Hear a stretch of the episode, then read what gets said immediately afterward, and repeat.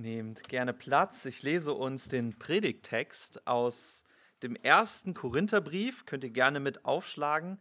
1. Korinther, Kapitel 14, ab Vers 26 bis Ende. Was ist nun, Brüder? Wenn ihr zusammenkommt, so hat jeder einen Psalm, eine Lehre, hat eine Offenbarung, hat eine Sprachenrede hat eine Auslegung, alles geschehe aber zur Erbauung. Wenn nun jemand in einer Sprache redet, so sei es zu zweien oder höchstens zu dritt und nacheinander, und einer lege es aus. Wenn aber kein Ausleger da ist, so schweige er in der Gemeinde.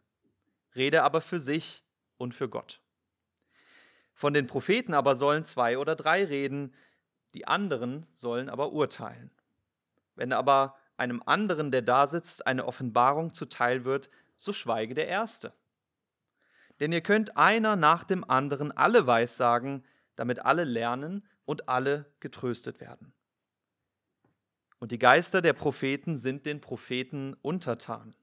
Denn Gott ist nicht ein Gott der Unordnung, sondern des Friedens.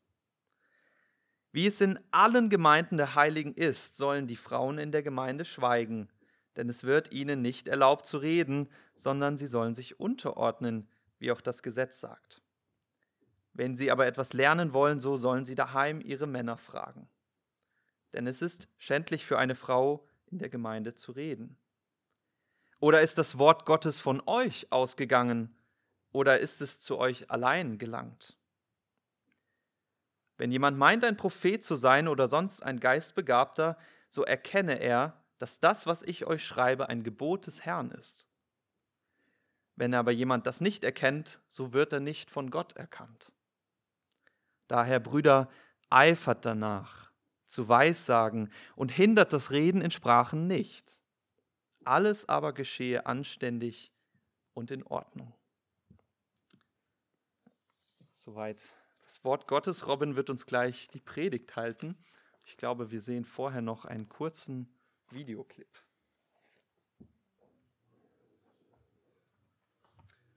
Ja, dieser äußerst sympathische Gentleman, den ihr gerade gesehen habt, das ist nicht einer, der irgendwo in England in einer Kneipe für Ordnung sorgen wollte, sondern im Unterhaus der Regierung.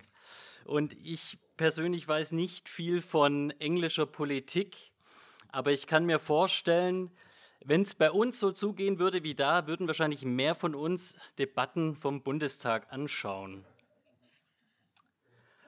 Es ist ganz witzig und belustigend, aber könnt ihr euch vorstellen, wie es ist, wenn man da drinnen sitzt und du willst eine Diskussion führen? Vielleicht willst du gerade einen Punkt machen, du bist am Mikrofon und auf einmal quasseln die alle rein, schreien rein und da muss ein so ein Mann mit so einer lauten Stimme für Ordnung sorgen. So ähnlich, denke ich, können wir uns auch den Bibeltext von heute vorstellen. Ja, wir kommen heute jetzt zu einem letzten Abschnitt von so einer Texteinheit. Wir haben es immer wieder gesagt, die Kapitel 12 bis 14, die sich viel äh, um das Thema Geistesgaben gedreht haben. Aber wir haben in den letzten Wochen versucht, immer und immer wieder auch aufzuzeigen als Prediger, dass es gar nicht wirklich um Geistesgaben geht, sondern dass die eigentlich nur das Beispielfeld sind für eine viel größere Debatte, für ein viel größeres Problem, nämlich das Thema Liebe und wie man als Christ sich einbringt in der Gemeinde, um anderen zu dienen. Das war Kapitel 12, der Auftakt. Da war von Gott die Botschaft an uns, dass Gott uns als Glieder in einen Leib zusammenfügt, sehr verschieden, damit wir einander bereichern und einander dienen. Das Bein wurde nicht dazu befähigt, laufen zu können, damit es für sich selbst irgendwo hinrennen kann, sondern damit es den Körper transportiert. Und das Auge wurde damit befähigt zu sehen, damit die Beine nicht gegen die Wand laufen. Alle sind von Gott begabt und in die Gemeinde hineingeschenkt, damit wir das, was wir sind und haben, füreinander einsetzen. Und Kapitel 13 hat gesagt, unterm Strich ist quasi die Philosophie, das Prinzip, was da dahinter steckt, das Wörtchen Liebe. Liebe ist ein abstrakter Begriff, wir wissen oft nicht, wie wir das füllen sollen. Und unterm Strich ist Liebe das, diene mit dem, was du bist und mit dem, was du hast, einem anderen. Tue jemand anderem etwas Gutes, dann liebst du ihn. Und Kapitel 14 ist dann darauf eingegangen, ein Problemfeld aufzuzeigen, wo Paulus erkannt hat, genau hier, in Bezug auf Gaben, verfehlen die Korinther das eigentliche Ziel Gottes. Und zwar nicht nur ein bisschen, sondern zack, 180 Grad in die falsche Richtung. Heute im zweiten Abschnitt von Kapitel 14 wird Paulus ganz konkret und bringt einige praktische Schritte, wie die Korinther ganz konkret in ihrem Problemfeld es in Zukunft besser machen können. Und das ist das Ganze, was wir uns heute anschauen möchten, wie man den Gottesdienst, einen vielleicht verqueren Gottesdienst, in die richtige Richtung bewegen kann. Und ich möchte das Ganze mit euch zusammen aus drei Gesichtspunkten anschauen. Wir wollen uns erstens anschauen, was eigentlich das Ziel des Gottesdienstes ist. Dann wollen wir uns als zweites anschauen, welche Maßnahmen Paulus den Korinthern nennt, wie sie ihren Gottesdienst verbessern können. Und als drittes wollen wir nochmal uns Gedanken darüber machen, welche Gefahren eigentlich bei den Korinthern im Gottesdienst besonders präsent waren und vielleicht auch Gefahren, die uns auflauern. Und bevor wir in unseren Text einsteigen, möchte ich noch beten. Allmächtiger Gott, König aller Könige, du Herr des Himmels und der Erde, wir möchten dich heute preisen, weil du bist unendlich würdig. Während wir kleinen, kleine Menschen, wir Staubkörnchen hier auf der Erde uns bewegen und mit allen möglichen Dingen uns wahrscheinlich beschäftigen, in den Gedanken abschweifen, ist die Realität im Himmel, dass Engelsscharen sich beugen vor dir und dich einfach nur preisen und anbeten, weil du so anbetungswürdig bist. Und wenn wir das nicht tun, Herr, dann nur, weil wir keine Ahnung haben, was in diesem Moment die Realität ist. Die Erde mit all ihren Nichtigkeiten, aber auch mit all ihren Schrecken betrübt so leicht unsere Sicht, ob es Kriege sind, ob es Flüchtlinge sind, ob es Corona ist, egal was. Herr, ich möchte dich bitten heute, richte unseren Blick auf dich, öffne uns dein Wort und sprech durch dein Wort. Lass deinen Geist sein Schwert gebrauchen, um in unseren Herzen wirklich was zu bewegen. Ich möchte dich bitten, dass du aus meinen schwachen Lippen sprichst und deine große herrliche Botschaft uns, Herr, heute ins Leben sprichst. Amen. Was ist das Ziel des Gottesdienstes? Paulus ist in den letzten Kapiteln schon öfters mal darauf eingegangen, worauf es ankommt. Das Wörtchen Erbauung, das Wörtchen Liebe war da ein großes Thema. Hier in unserem Predigtext sind diese praktischen Botschaften, die Paulus den Korinthern mitgibt, nochmal eingepackt in so einer Klammer, die uns nochmal deutlich machen, was eigentlich das Ziel ist. Und zwar seht ihr das in den Versen 26 und 40. Was ist nun, Brüder? Wenn ihr zusammenkommt, so hat jeder einen Psalm, hat eine Lehre, hat eine Offenbarung, hat eine Sprache, hat eine Übersetzung. Alles geschehe zur Erbauung. Und dann Vers 40, alles aber geschehe anständig und in Ordnung. Das Erste, was wir hier sehen in Vers 26, ist, dass uns nochmal explizit erwähnt wird, dass der Kontext die Gemeindeversammlung ist. Vers 26, wenn ihr zusammenkommt. Das ist die gleiche Formulierung, die er auch in Vers 23 gebraucht hat, wo er dieses Szenario beschreibt. Stellt euch mal vor, ihr versammelt euch in eurem Gottesdienst und auf einmal fangt ihr an, in den allen möglichen Fremdsprachen dieser Welt zu babbeln. Auf einmal kommt die Predigt in Chinesisch und der nächste in Arabisch und da kommt der einfache griechische Korinther und denkt sich, was ist eigentlich mit diesen Christen los? Die haben doch einen Dachschaden. Da redet Paulus auch von der Versammlung, von der Gemeindezusammenkunft. In Kapitel 11 kommt diese Begrifflichkeit auch öfters vor und da geht es um das Thema Abendmahl. Ne? Paulus sagt, wenn ihr zusammenkommt in der Gemeinde, Vers 18, dann sind Spaltungen unter euch. Das wurde ihm erzählt und er sagt, und zum Teil glaube ich diesen Erzählungen auch. Paulus redet hier vom Gottesdienst, er redet nicht von irgendetwas, sondern da, wo die Christen zusammenkommen. Und hier in diesen Kontext hinein sagt er, das, worauf es ankommt, Vers 26, ist das erste Ziel die Erbauung und dann Vers 40, das zweite Ziel, Anstand und Ordnung. Und er sagt hier interessanterweise in beiden Versen, alles geschehe zur Erbauung und alles geschehe anständig und in Ordnung. Das heißt, ein jedes einzelne Element, das Gott der Gemeinde gibt, das für den Gottesdienst da ist, ist zu 100 Prozent darauf ausgelegt, zu erbauen und ordentlich zu geschehen. Das ist nicht so, dass es nur 99 Prozent sind und dann gibt es noch irgendein anderes Element und da zählen diese Regeln oder diese Ziele nicht mehr. Erbauung kam ja schon öfters dran, von daher glaube ich, müssen wir da gar nicht so lange verweilen.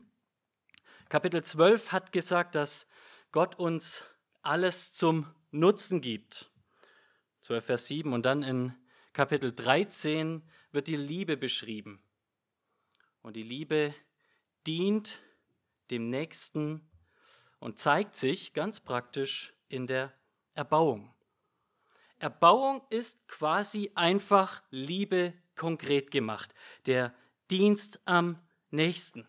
Wenn Paulus also sagt, alles soll in Erbauung geschehen oder zur Erbauung dienen, dann sagt er, alles soll motiviert sein von der Liebe. Und es ist Paulus so wichtig, weil Gott die Liebe wichtig ist. 1. Johannes 4, Vers 16 sagt, weil Gott die Liebe ist. Gott kann gar nicht lieblos handeln, weil das ist seine Persönlichkeit. Und Gott will, dass, wenn die Gemeinde zusammenkommt, seine Gemeinde, dass sie seine Persönlichkeit der Liebe widerspiegelt. Das ist Erbauung. Was ist mit Anstand und Ordnung? Anstand und Ordnung ist die praktische Auswirkung oder das praktische Ausführen eines anderen abstrakten Begriffes, nämlich der Begriff Frieden. Wie komme ich darauf, dass Anstand und Ordnung etwas mit Frieden haben? Ganz einfach, schaut mal in Vers 33. Da wird wieder Gott beschrieben und es heißt, denn Gott ist nicht ein Gott der Unordnung, sondern des Friedens. Da wird ein Gegensatz aufgebaut. Also so wie Erbauung zur Liebe führt und quasi das Gegenteil von Erbauung Egoismus oder Nicht-Erbauung lieblos ist, ist quasi Anstand und Ordnung die praktische Ausführung von Frieden. Und immer dann, wenn es unanständig und unordentlich wird, dann führt es nicht zum Frieden, sondern zum Unfrieden. Und wieder heißt es, Gott ist es nicht einfach nur wichtig, weil er das schön findet und Gott verlangt auch nicht hier einfach nur etwas von, von uns, weil, weil wir das halt mal tun sollen, aber er hat gar nichts damit zu tun, sondern es heißt, er ist ein Gott des Friedens. Er ist ein Gott der Ordnung. Vers 31 macht sogar noch praktischer, indem gesagt wird, dieses, diese gelebte Ordnung, die wir uns dann gleich nachher in den Maßnahmen anschauen, die führt dazu, dass Menschen lernen können und getröstet werden. Frieden ist Ordnung und Ordnung ist der Nährboden, ist der Ort, wo Lernen geschehen kann, wo Trost geschehen kann. Na, denkt nochmal gerade zurück an das englische Haus. In dem Moment, wenn alle da schreien, wie viel Trost kann da geschehen? Wie viel kann jemand lernen, wenn gerade das ganze englische Unterhaus rumschreit wie bei einem Fußballspiel? Da kann keiner irgendwas lernen. Erst wenn wieder Ruhe einkehrt und die Botschaft in die Herzen gesprochen werden kann, können Menschen etwas lernen und werden sie getröstet. Liebe und Frieden. Gott ist es unendlich wichtig, dass der Gottesdienst, dass das Zusammenkommen der Gemeinde, auch über den sonntäglichen Gottesdienst hinweg, darauf ausgerichtet ist, in allem zu 100 Prozent Liebe und Frieden wiederzuspiegeln. Das ist keine Nebensache. Im Gegenteil, Wann immer Liebe und Frieden nicht präsent ist in einer christlichen Versammlung, hat sie ihr Ziel verfehlt. Was auch immer du tust für das Reich Gottes, wenn es nicht von Liebe geprägt ist, wenn es nicht im Frieden geschieht, kannst du es in den Mülleimer schmeißen. Es dient nicht den eigentlichen Zielen und der Verherrlichung Gottes. Das ist also das Ziel, was Paulus uns jetzt hier nochmal vor Augen führt und sagt, darauf ist alles ausgerichtet. Und mit diesem Ziel im Hintergrund gebe ich euch jetzt ganz praktische Maßnahmen zur Hand, die ihr, liebe Korinther, in eurem Gemeindeleben umsetzen sollt, damit Liebe und Frieden geschehen kann. Er bringt hier drei Felder, drei Gottesdienstbereiche oder drei Inhalte, die im Zusammentreffen der Korinther eine Rolle spielen. Und er spricht einmal von der Gabe der Sprachenrede, er spricht einmal von der Gabe der Prophetie und er spricht vom Verhalten der Frauen. Und das sind alles drei Dinge, die er jetzt nicht hier ganz neu bringt, sondern das haben wir in den letzten Kapiteln schon gelesen. Ne? Kapitel 14 ging ganz stark über Sprachenrede und Prophetie und in Kapitel 11 könnt ihr euch vielleicht noch erinnern, da ging es um so Themen auch wie Kopftuch und sonst was. Und es hatte auch etwas mit dem Gottesdienst zu tun. Lasst uns mal hier die, den, den ersten Fall anschauen, die Sprachenrede.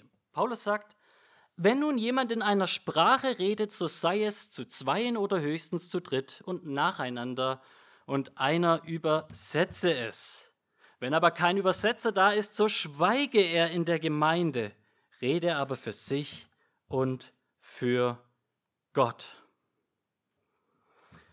Der unmittelbare Kontext, das, was wir das letzte Mal bedacht haben, gerade in den Versen 13 bis 25, spricht explizit davon, dass die Gabe der Sprachenrede nie für den Gottesdienst primär konzipiert war. Na, Paulus greift es auf und sagt, das ist eigentlich ein Zeichen für die Ungläubigen in Vers 22 und schlägt damit auch in die gleiche Kerbe wie die Apostelgeschichte.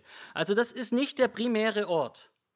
Wenn es aber im Gottesdienst oder in der Gemeinde eine Rolle spielen soll, dass Christen in einer anderen Sprache die wunderbaren Botschaften Gottes predigen, dann gibt es gewisse Richtlinien, die eingehalten werden müssen, damit es zur Erbauung und in Ordnung geschieht.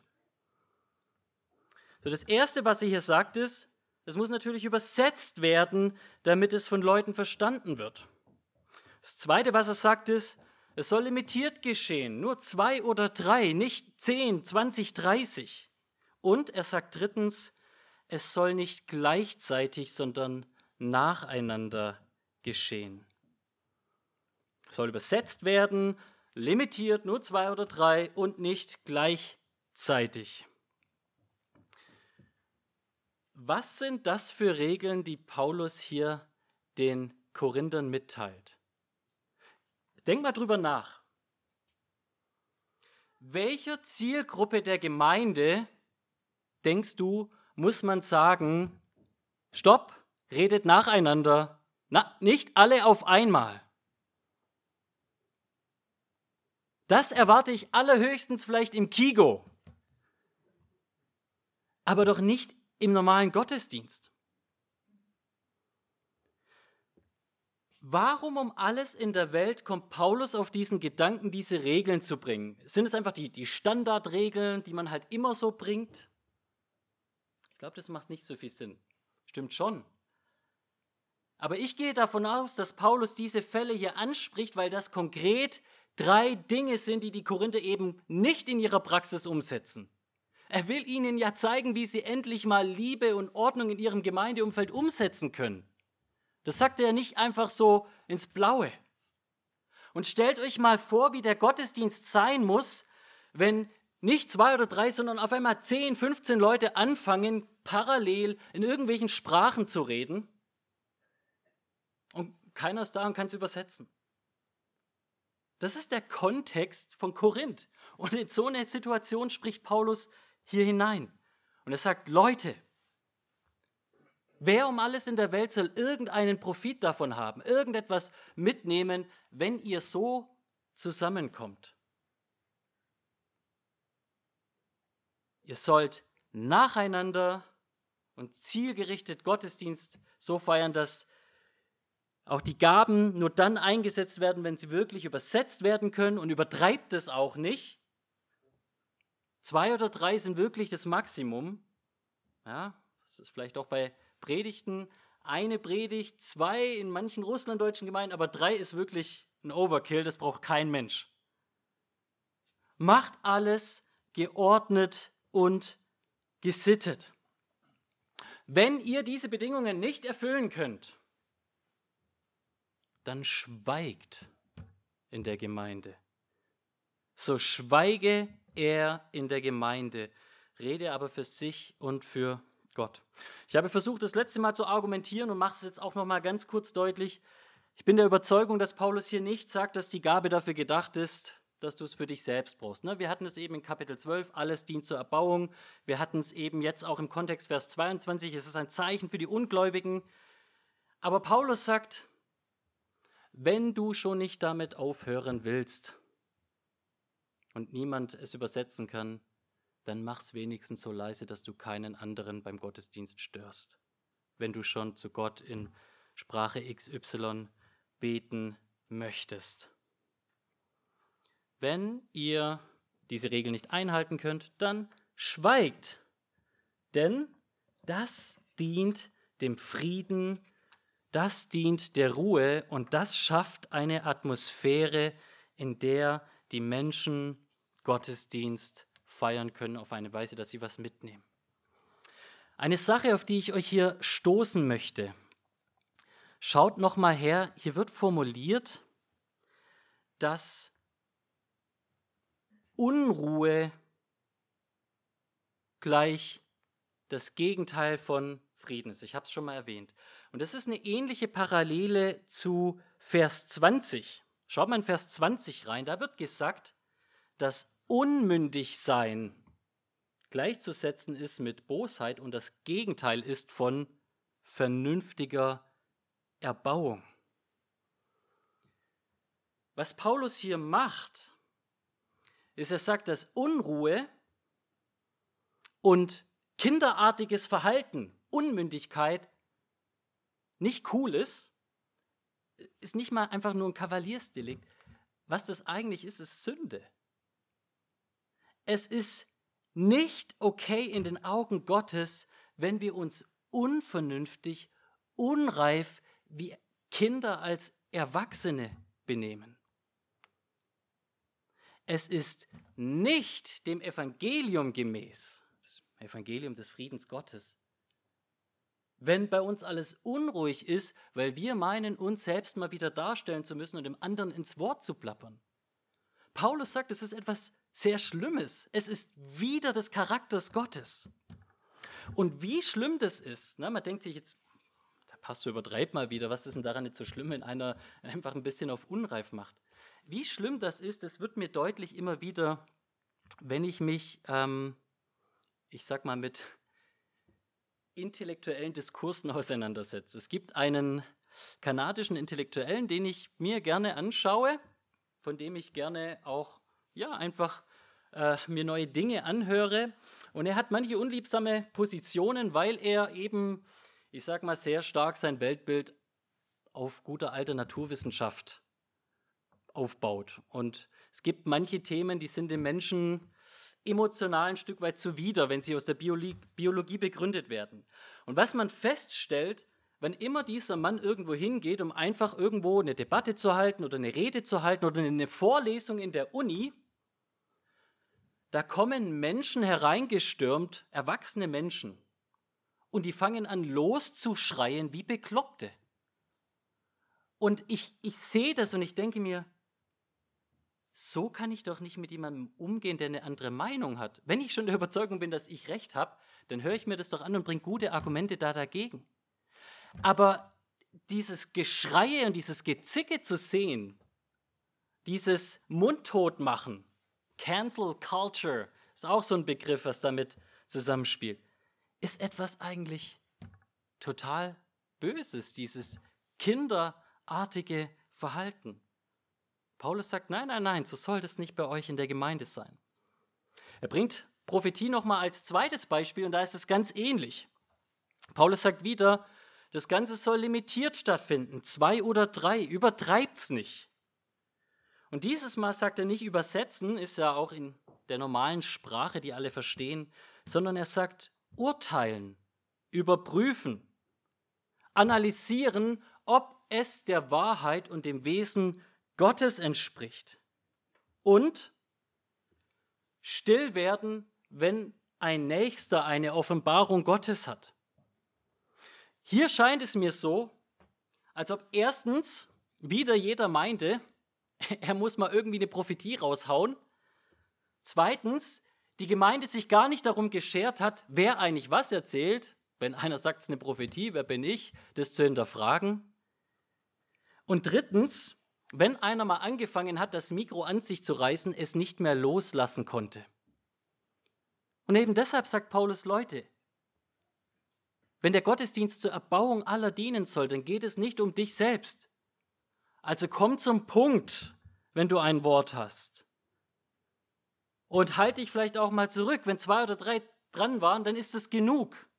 Und vor allen Dingen die Leiter der Gemeinde, aber die Gemeinde ganz allgemein, lasst euch nicht alles auftischen, sondern überprüft ganz genau, was euch hier gesagt wird. Jetzt sind es ehrlichermaßen zwei, ich denke, Themen, die bei uns in der Gemeindepraxis weniger oft stattfinden. Prophetien und Sprachenrede, Gottes Wunder werden zu verschiedenen Zeiten an verschiedenen Orten verschieden intensiv ausgelebt. In manchen Ländern, wo es keine schriftliche Bibel hat, gibt es sicherlich nicht so viele Menschen, die mit der Gabe der Lehre begabt sind, wie in einem Ort hier in Deutschland, wo wir diese Schrift analysieren können. Von daher ist die Frage ein Stück weit jetzt, was machen wir mit dem Text? Können wir jetzt hier hingehen und sagen, ach, okay, die Korinther, die hatten da ihre Baustellen. Erstens, das hat nichts mit der deutschen Kultur zu tun. Wir sind gesittet im Gottesdienst. Hier, mir hat noch keiner reingeredet. Und zweitens, wir haben jetzt auch nicht so viele wundersame Offenbarungen Gottes aus dem Himmel, weil wir wahrscheinlich mit der Bibel erst einmal genug haben im Alltag. Hat der Text also uns nichts zu sagen? Und ich denke, wenn wir mal versuchen, wieder dahinter zu schauen, was Paulus hier eigentlich wichtig ist, dann sind es bei uns vielleicht andere Felder, die zu dieser Dringlichkeit oder auch zu diesen Anwendungen führen. Ja, bei uns als Deutsche ist es wahrscheinlich nicht normal, dass wir aufgefordert werden müssen, nacheinander zu reden. Wir schaffen es schon meistens, einander nicht ins Wort zu fallen. Aber Paulus bringt auch viele andere Beispiele im Korintherbrief, wo er die Unordnung im Gemeindeumfeld deutlich macht. Ein so ein Thema, das er aufzeigt, ist, dass permanent Streitereien da sind. Der eine richtet mit dem Nächsten, wieder jemand anderes geht vors weltliche Gericht mit seinem Bruder, Paulus sagt, es werden verschiedene Predigen hinterher gehetzt. Ne? Ich bin des Paulus, du des Apollos.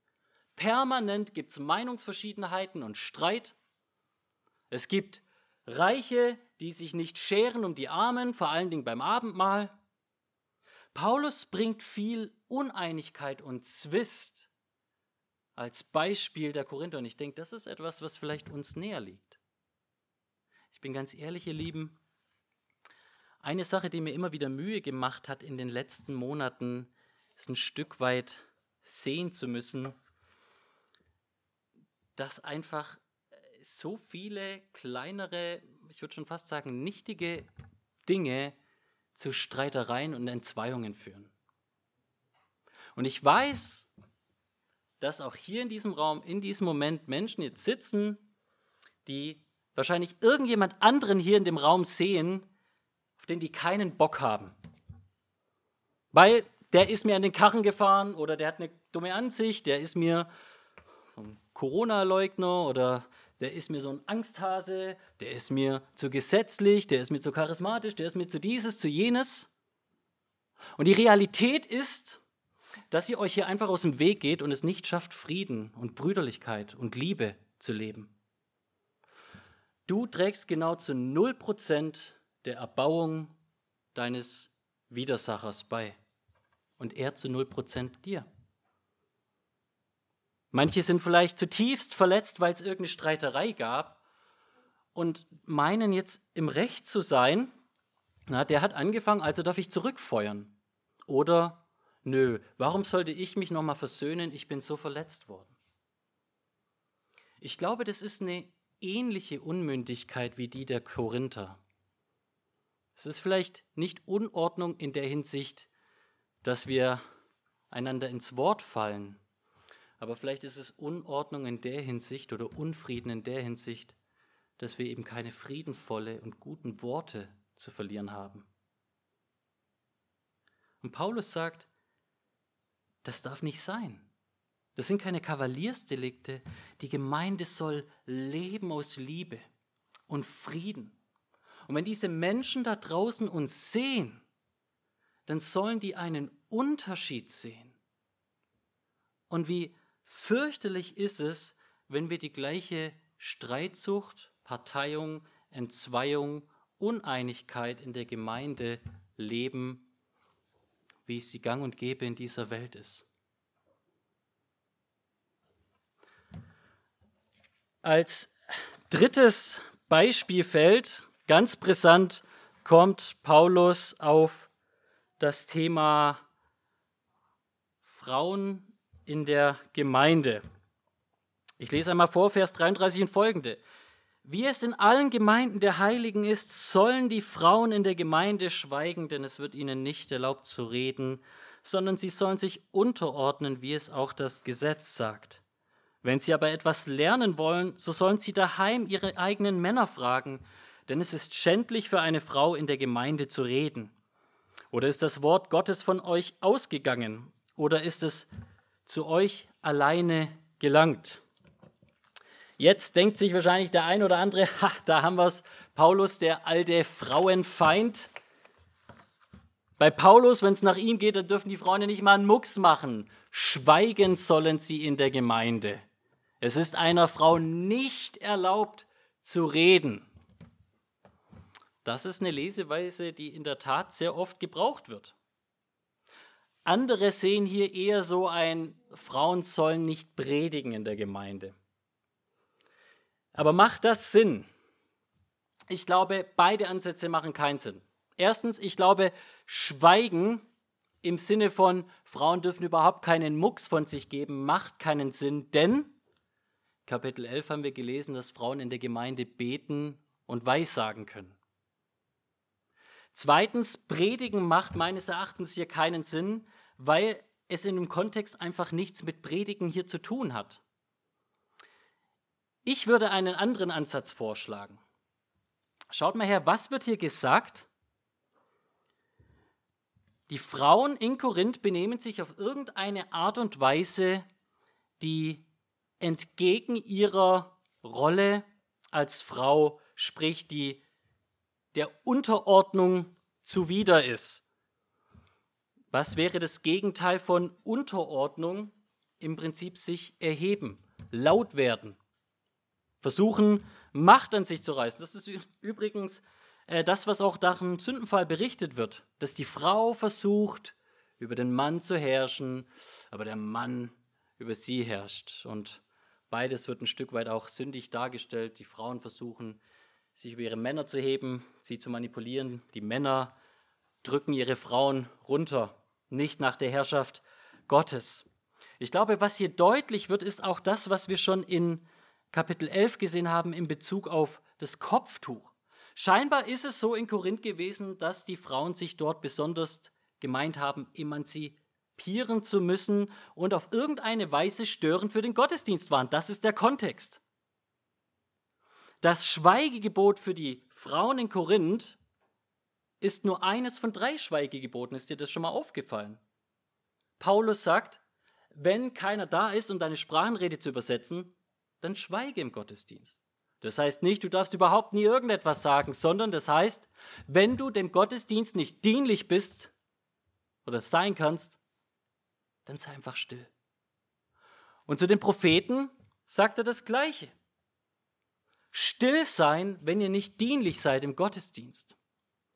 Oder wenn ihr die Erbauung der Gemeinde in irgendeiner Weise hindert, indem ihr ineinander reinplappert oder sonst was. Und hier, glaube ich, ist das Gleiche auch, ohne es genau zu wissen. Ich war nicht damals in Korinth, aber es scheint so, dass Paulus hier den Frauen ins Gewissen reden will in Korinth und ihnen sagt, es ist unter keinen Umständen akzeptabel, dass ihr meint, so eine Emanzipationsnummer durchziehen zu können und jetzt auf besonders stark Powerfrau machen zu können und irgendwie euren Männern irgendwie in der Öffentlichkeit doof ins Wort fahren und dann damit ein schlechtes Zeugnis zu sein für das, was das ganze Ding mit Mann und Frau eigentlich ausdrücken soll nämlich das Evangelium, wie Jesus sich hingibt in Liebe für seine Braut und wie seine Braut sich ihm anvertraut. Das ist das ganze Thema. Darum gibt es zwei Geschlechter. In Ewigkeit gibt es keine Geschlechter mehr. Das interessiert dann keinen Menschen mehr. Aber hier auf Erden ist die Berufung von Männern und Frauen das Evangelium wiederzuspiegeln. Und was die Frauen in Korinth getan haben, ist das Gegenteil davon.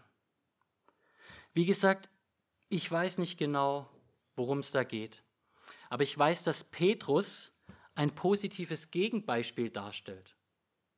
Und es ist auch immer viel besser im Leben, sich auf das auszurichten, was positiv ist.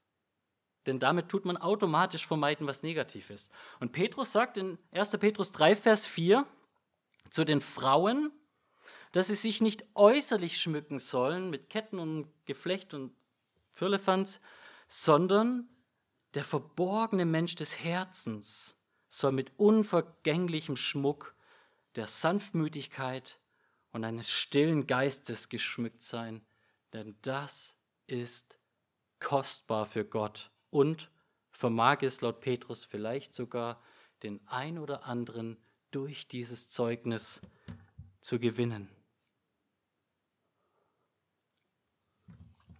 Darauf kommt es an dass wir mit allem, was wir sind, als Mann oder Frau versuchen, Jesus wiederzuspiegeln und dadurch Menschen zu gewinnen. Also in gewisser Hinsicht sagt er, ja, wenn ihr hier der Gemeinde nicht dient mit eurem Auftreten, dann macht euren Mund in der Gemeinde zu.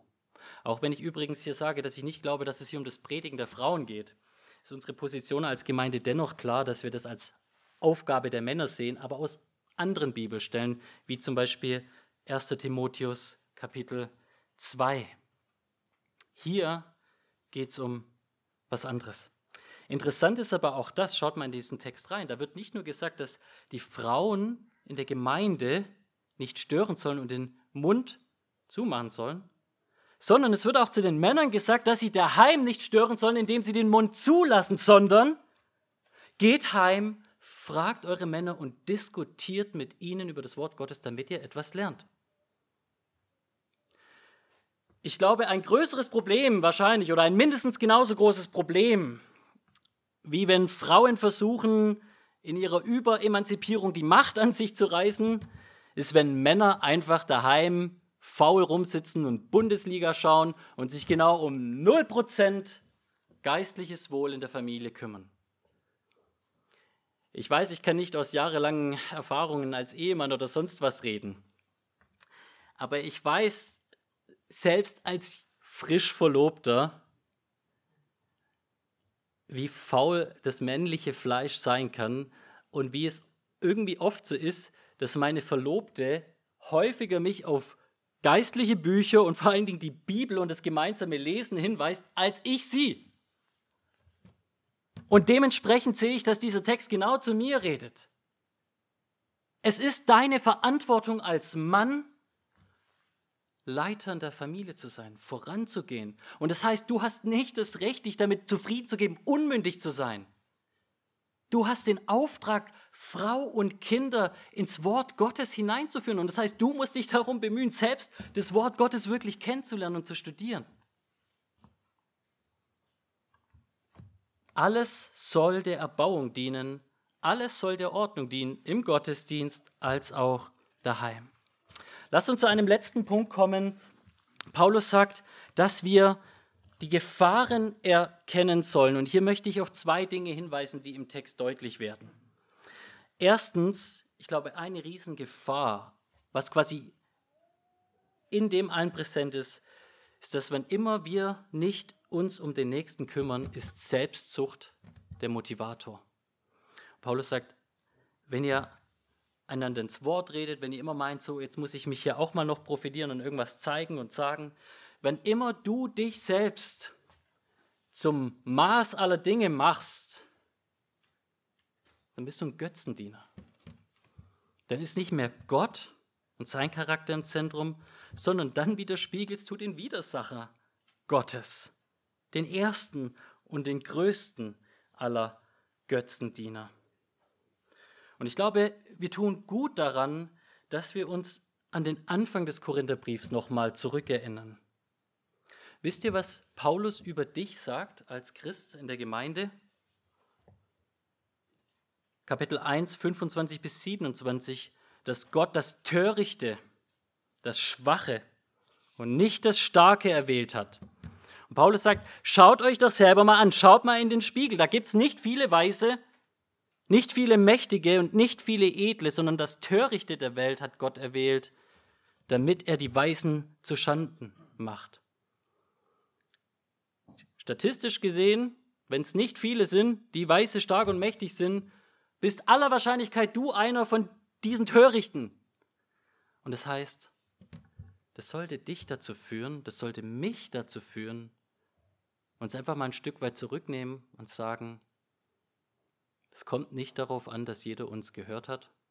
Und es kommt auch nicht darauf an, dass alles immer nach meiner Pfeife tanzen muss. Wir hatten so viele Diskussionen und es gibt so viel Nörgeleien über so viele Kleinigkeiten. Und meine Frage ist, ist es denn wirklich so wichtig? Kann man nicht einfach mal ein Stück weit ertragen, sich zurücknehmen, den anderen voranlassen? Das zweite, die zweite Gefahr, die dieser Text deutlich macht, ist meines Erachtens die Gefahr der Verführung. Im ganzen Kontext mit den Propheten. Paulus sagt hier zu den Propheten, dass sie geprüft werden sollen.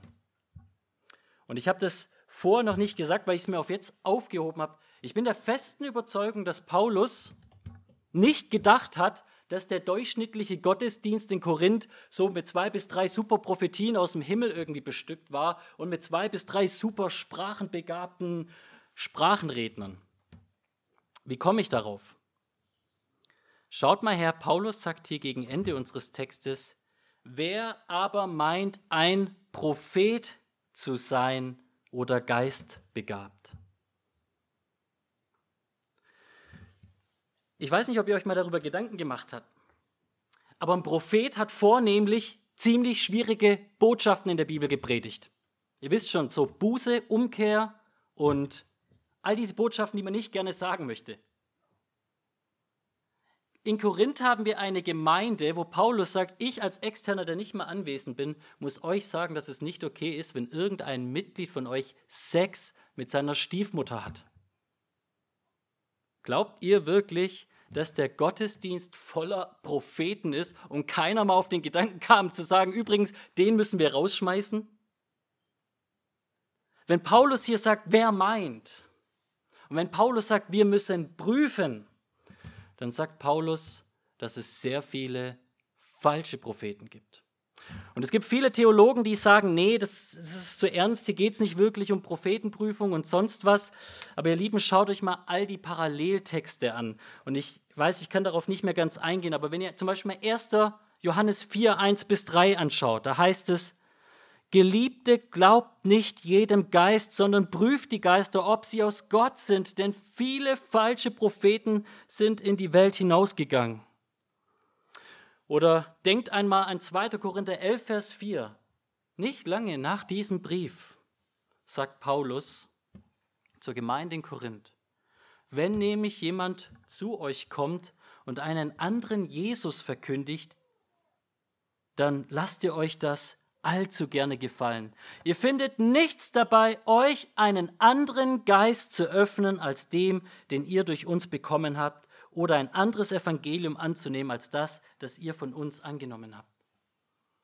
Paulus muss ein Kapitel später den Korinthern die Basics des Evangeliums nochmal deutlich zu machen, nämlich dass die Auferstehung Dreh- und Angelpunkt des christlichen Glaubens ist. Ohne Auferstehung gibt es kein Evangelium, gibt es keine Errettung. Und in Korinth war das nicht mehr klar. Die Gemeinde in Korinth war eine Gemeinde, die sehr auf diese Dinge bedacht war und jeder hat gemeint, jetzt ein Prophet zu sein. Und Paulus sagt, wer meint, ein Prophet zu sein, der muss sich Folgendes deutlich machen. Was ich sage, ist Wort Gottes. Und wer das nicht anerkennt, der ist nicht anerkannt bei Gott. Das heißt, er ist kein Prophet, er ist ein falscher Prophet. Paulus warnt die Gemeinde vor falschen Propheten. Deswegen müssen wir prüfen und deswegen können wir das auch nicht leicht nehmen. Und ich hoffe, dass es jedem auch ein Stück weit eine heilige Ehrfurcht gibt. Es ist kein Spaß, über die Wunder Gottes zu reden und so zu tun, als ob ich das mal hier mir nichts, dir nichts tun kann. Es ist eine Bürde und ein großes Wunder, was Gott in konkrete Situationen hineingibt, wenn er möchte. Das Letzte, was ich euch deutlich machen will zum Schluss. Liebe und Frieden, was wir darstellen sollen, ist genau das Kernmerkmal von dem, was Jesus für dich getan hat. Vielleicht bist du hier und du fühlst dich jetzt schlecht, weil du sagst, Mensch, ich bin jemand, der mich selbst so oft so wichtig nimmt. Und ich habe Streitereien mit meinem Bruder, mit meiner Schwester, obgleich wir eigentlich Frieden leben sollten. Ich bin so egoistisch und dient gar nicht zur Liebe und Erbauung meines Nächsten. Wenn du erkennst, dass du vielleicht versagt hast, wie die Korinther, dann mach dir bewusst, dass Jesus alles ist, was du brauchst. Paulus sagt, nachdem er am Anfang im 1. Korinther sagt, dass Gott den Kehricht dieser Welt sich auserwählt hat, dass Jesus uns alles geworden ist. Weisheit von Gott, Gerechtigkeit, Heiligkeit und Erlösung, damit ein jeder Mensch sich rühmen kann im Namen seines Herrn. Jesus Christus vergibt alle Sünden für diejenigen, die zu ihm kommen und ihren Sündenschutt zu ihm schieben. Und Jesus gibt neue Chancen für die Zukunft. Er sagt nicht so, jetzt bist du aus dem Rennen und Pech gehabt, sondern er sagt, ich will dich verändern, damit du in Zukunft meine Liebe und meinen Frieden zur Erbauung und zur Ordnung gebrauchen kannst. Amen.